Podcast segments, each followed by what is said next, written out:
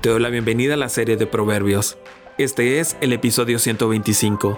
En esta ocasión estudiaremos el capítulo 30 de los versos 1 al 6.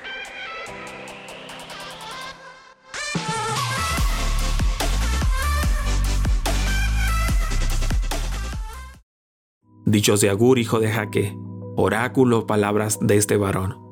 Cansado estoy, oh Dios, cansado estoy, oh Dios, y débil. Soy el más ignorante de todos los hombres no hay en mí discernimiento humano. No he adquirido sabiduría ni tengo conocimiento del Dios Santo. ¿Quién ha subido a los cielos y descendido de ellos?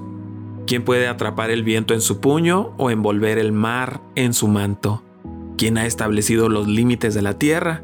¿Quién conoce su nombre o el de su Hijo? Toda la palabra de Dios es digna de crédito. Dios protege a los que en Él buscan refugio. No añadas nada a sus palabras, no sea que te reprenda y te exponga como un mentiroso. Las palabras de Agur Ben Jaque. La búsqueda de Dios. Son varias las interpretaciones del hombre encontrado en el verso 1. Por un lado, algunos eruditos subrayaron la exclusividad de Salomón como autor único, afirmando así un nombre oculto en el título para designar a Salomón. Una segunda teoría afirma que Masa ha de traducirse como un oráculo y no como un lugar o una familia. La tercera y mejor teoría apunta al séptimo hijo de Ismael y a la región de la tribu. El verso 1 de este capítulo es una especie de introducción a lo que resta del capítulo, de modo que vamos a considerarlo inmediatamente. Dice así, palabras de Agur, hijo de Jaque. La profecía que dijo el varón de Itiel, a Itiel y a Ucal. Por lo que dice este verso, no reviste mayor problema deducir que los proverbios del capítulo 30 del libro de Proverbios fueron pronunciados por un personaje, de quien no se sabe mayor cosa, aparte de su nombre, Agur, que significa el que recoge, quien fue hijo de Jaque. El verso leído dice que las palabras de Agur son una profecía. Esta palabra profecía se le puede traducir también como oráculo, lo cual da a entender que tiene un carácter sagrado. Lo que sucede es que Agur fue inspirado por Dios, de modo que lo que escribió fueron en realidad las palabras de Dios. Las palabras de Agur fueron dirigidas a dos personas, Itiel y Ucal, sobre quienes no se conoce mayor detalle. Dicho esto, vayamos al primer asunto que trata Agur. Tiene que ver con la incapacidad del hombre para comprender por sí solo al Dios infinito, hablando de su propia incapacidad para comprender a Dios por sí solo. Agur llega a una conclusión inevitable. En el verso 2, el hombre reconoce su ignorancia utilizando el método de la exageración, afirmándose como el más ignorante de los hombres. En el verso 3, aprende la sabiduría, se relaciona con una comunión con Dios. El libro de Proverbios trata el tema de adquirir la verdadera sabiduría. No se sirve a Dios a través de manifestarse en una ignorancia infantil e inmadura.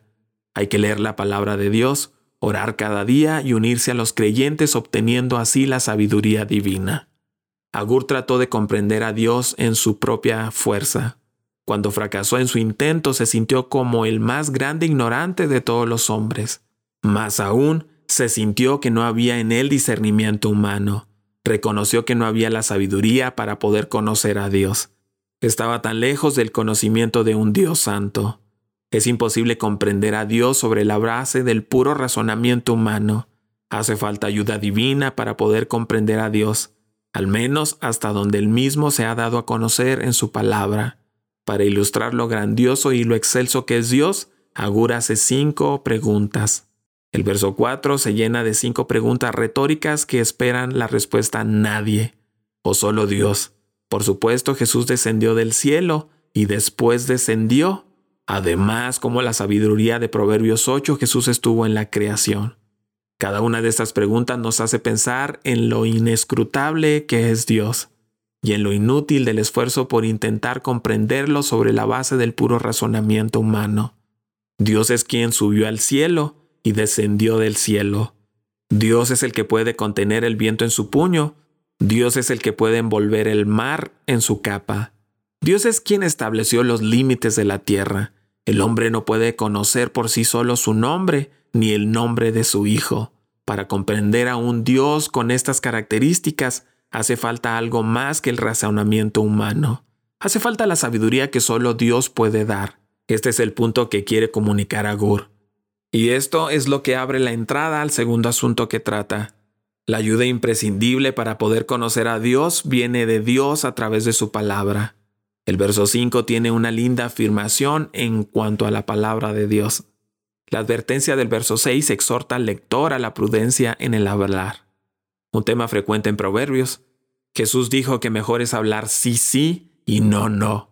El dicho popular informa que la mentira tiene patas cortas. Además, un segundo modismo dice al pan pan y al vino vino. Agur valoraba y explicaba la pureza de la palabra de Dios. Todo es bueno y útil, siendo completamente puro. Debido a que es puro, puede y debe ser confiable. Una metáfora tomada de la purificación de los metales. Cada cosa que Dios ha pronunciado, cada inspiración que los profetas han recibido es pura, sin mezcla de error ni escoria.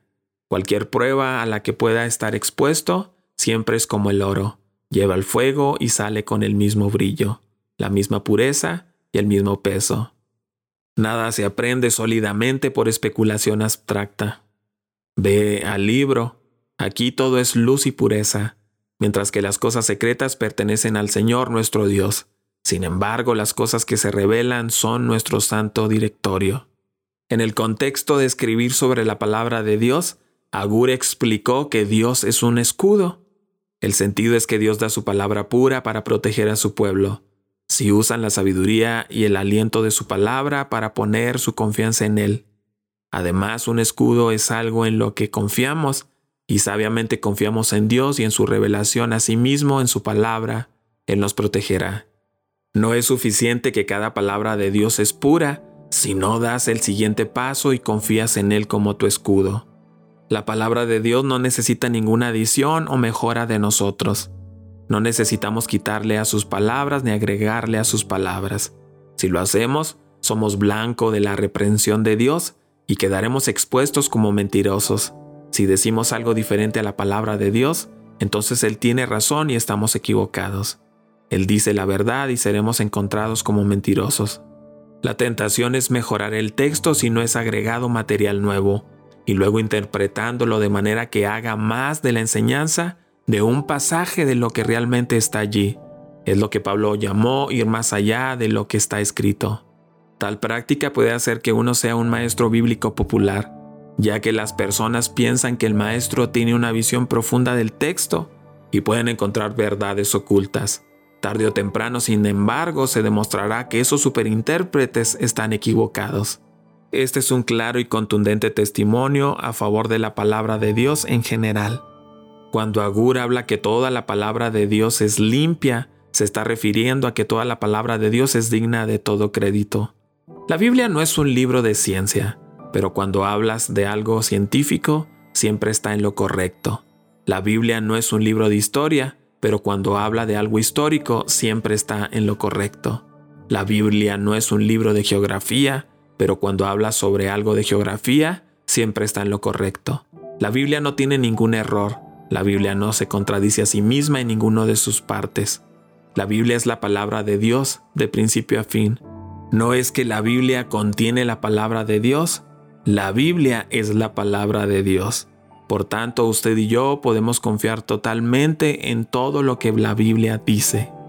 Si Dios ha hecho alguna promesa en la Biblia, eso tiene que cumplirse absolutamente. Esto ha motivado a Gur a decir, Dios es escudo a los que en Él esperan, que gran verdad, el Señor protege a los que en Él confían.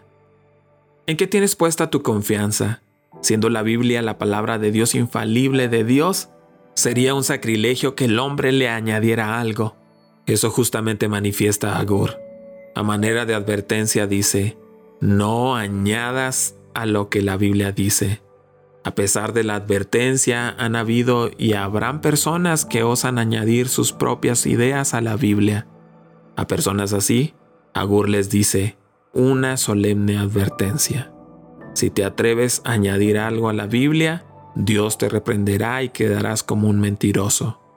La Biblia es digna de todo crédito. La Biblia es la verdad. La Biblia está completa. No le sobra nada ni le falta nada. Si quiere conocer a Dios, búsquelo en la Biblia, no pierda su tiempo buscándole en otra parte. Luego de hablar sobre la única fuente de la sabiduría para poder conocer a Dios. Agur prosigue haciendo una oración que muestra lo que realmente hay en su interior. ¿Sabía usted que lo que oramos indica lo que hay en nuestro corazón? Si su oración se ciñe solamente a pedir a Dios por dinero, entonces su corazón no está centrado en Dios, sino en el dinero. Te invito a que sigas con nosotros estudiando el libro de Proverbios. Cada día subimos un capítulo nuevo en las principales redes sociales. Puedes encontrarnos como Comunidad Capital en Facebook, en YouTube y en Instagram. Siéntete libre de buscar todos nuestros contenidos en Internet. Estoy plenamente convencido de que serán de mucha ayuda para ti y tu familia.